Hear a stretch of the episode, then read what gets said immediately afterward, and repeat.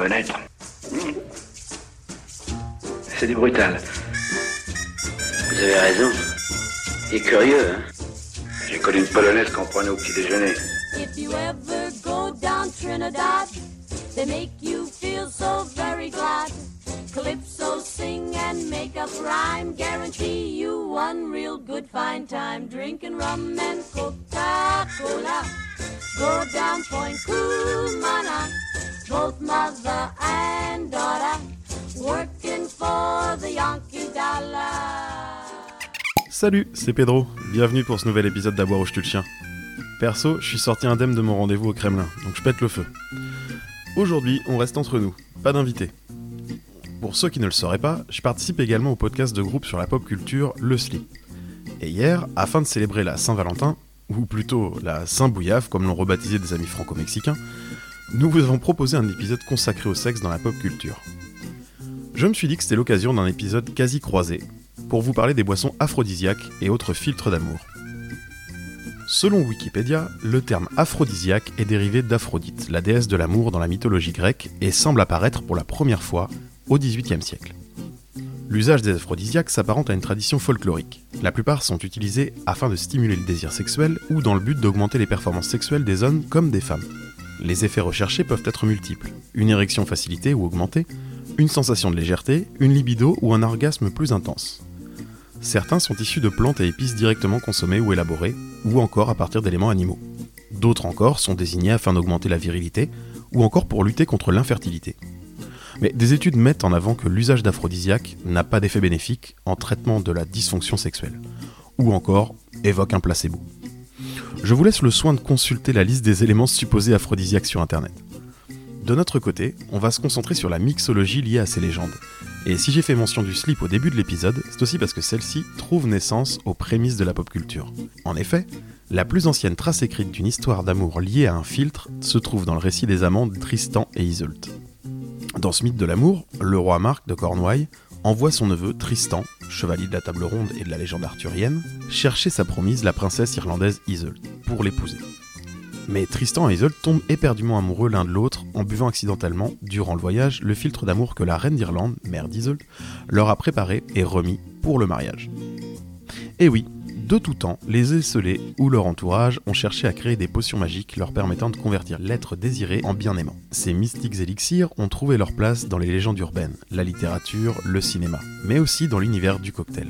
On les appelle filtres d'amour les tentatives de préparation de filtres et élixirs d'amour à base de plantes magiques ou aphrodisiaques remontent à l'époque ancienne des guérisseurs chamans, druides celtiques, sorciers, magiciens, alchimistes, apothicaires, marabouts d'Afrique ou plus simplement charlatans. Et ça s'étend d'une période qui va de l'Antiquité jusqu'au Moyen Âge. Ces potions sont de nos jours associées au monde humoristique, fantastique et merveilleux, de magie, de sorcellerie, irréel, imaginaire, fictif, des Wicca, contes merveilleux, romans, cinéma, jeux de rôle ou jeux vidéo, bref, à la pop culture. L'orthographe est importante car le terme de filtre, écrit avec un P et un H, est propre à ce type de breuvage. En effet, ce qu'on appelle filtre est une boisson préparée selon des rituels parfois liés à l'univers de la magie ou de la sorcellerie.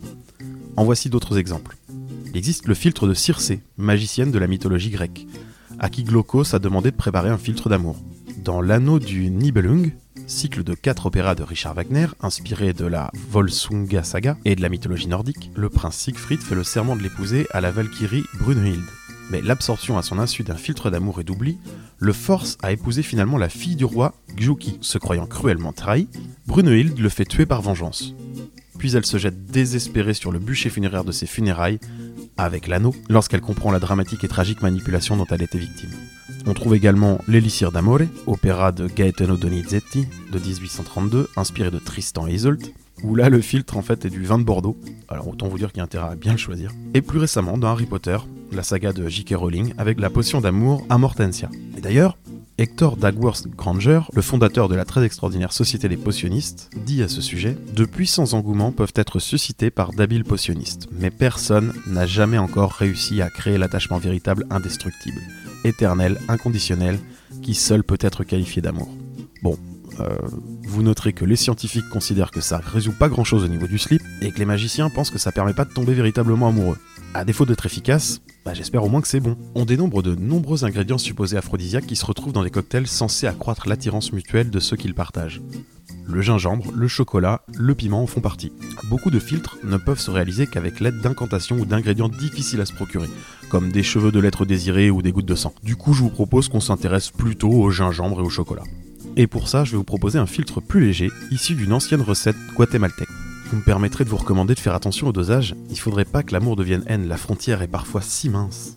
Pour réaliser ce filtre d'amour guatémaltèque, il vous faudra 2 tasses de lait, une cuillère à soupe de cacao, prenez du cacao amer, plus de 70%, pas du chocolat en poudre pour le petit-déj des enfants, un quart de tasse d'eau chaude, une cuillère à soupe de miel, une cuillère à soupe de cassonade, 0,5 centilitres d'essence de vanille naturelle de préférence, 8 centilitres de rhum ou de tequila, 2 gouttes de tabasco, une pincée de poudre de gingembre, une pincée de sel. Pour la préparation, vous faites chauffer le lait sans le faire bouillir. Vous délayez le cacao dans de l'eau chaude, puis vous versez le lait chaud dans cette préparation en remuant bien. Vous ajoutez ensuite le miel et la cassonade.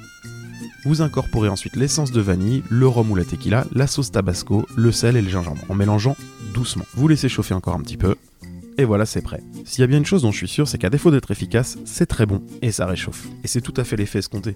Puisqu'en fait, la plupart des boissons dites aphrodisiaques sont des boissons qui vont donner chaud ou qui vont augmenter le rythme cardiaque ou qui ont un effet vasodilatateur. En gros, on ressent un changement physique qui pourrait s'apparenter à de l'excitation. En vérité, il n'en est rien. Puisqu'on est bien lancé, qu'on a réussi à établir que ça servait pas à grand chose, mais que ça pouvait être bon, bah, je vous propose de vous en donner deux ou trois autres. Il y a par exemple le Kiss Gin. Pour un verre, on prendra 2 centilitres de gin, le jus d'un citron vert entier, 1 centilitre de sirop de gingembre, 4 centilitres de vermouth rouge. Prenez un martini ou un Cinzano. Pour réaliser cette recette, il vous faudra un shaker. C'est très simple, vous frappez vigoureusement tous les ingrédients au shaker avec des glaçons et vous versez dans un verre en retenant les glaçons. Idéalement, ça se sert dans un verre type euh, martini et puis on peut ajouter une petite tranche de citron vert sur le bord pour la déco. Même façon de faire pour le baiser de feu. On va tout checker avec des glaçons et on versera en retenant. Et cette fois-ci, pour le réussir, il faudra mélanger 6 centilitres de vodka, 1 centilitre de sirop de fraise, 3 centilitres de sirop d'épices et 3 centilitres de crème fraîche liquide. C'est un peu plus suave et un peu plus épicé en même temps. Bref, mordant comme un baiser. Un autre cocktail mais une méthode différente, le Bloody Beach. Recette différente, technique différente. Pour le réaliser cette fois-ci, il vous faudra 2 centilitres de sirop d'orange sanguine, 1 centilitre de sirop d'épices, 2 centilitres de chambord, 4 centilitres de jus de cranberry, jus de canneberge si vous préférez, 1 centilitre de sirop de gingembre et de l'eau gazeuse. Euh, pour les sirops un petit peu compliqués à trouver, j'aime pas citer de marque, mais je vous recommande Monin, qui a une gamme assez étendue et assez accessible financièrement. On pourra la trouver dans des lieux spécialisés, évidemment, chez les cavistes.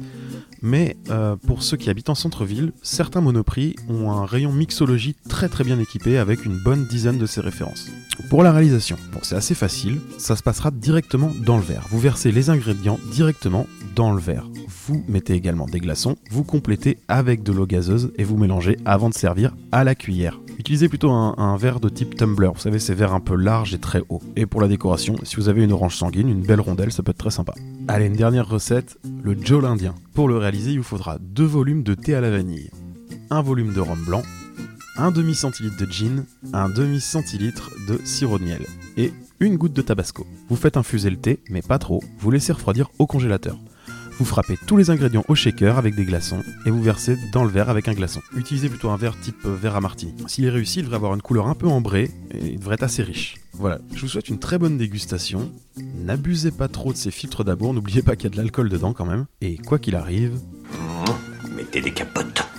voilà, on se retrouve dans 15 jours. Prenez bien soin de vous. Et on se quitte en musique avec la cover de Françoise Hardy, Tous les garçons et les filles, par l'excellent Tango John. Les garçons et les filles de mon âge se promènent dans la rue de Badé. Tous les garçons et les filles de mon âge savent bien ce que c'est qu'être heureux. Et les yeux dans les yeux, et la main dans la main, ils s'en vont amoureux, sans perdre le lendemain. Oui, mais moi, je vais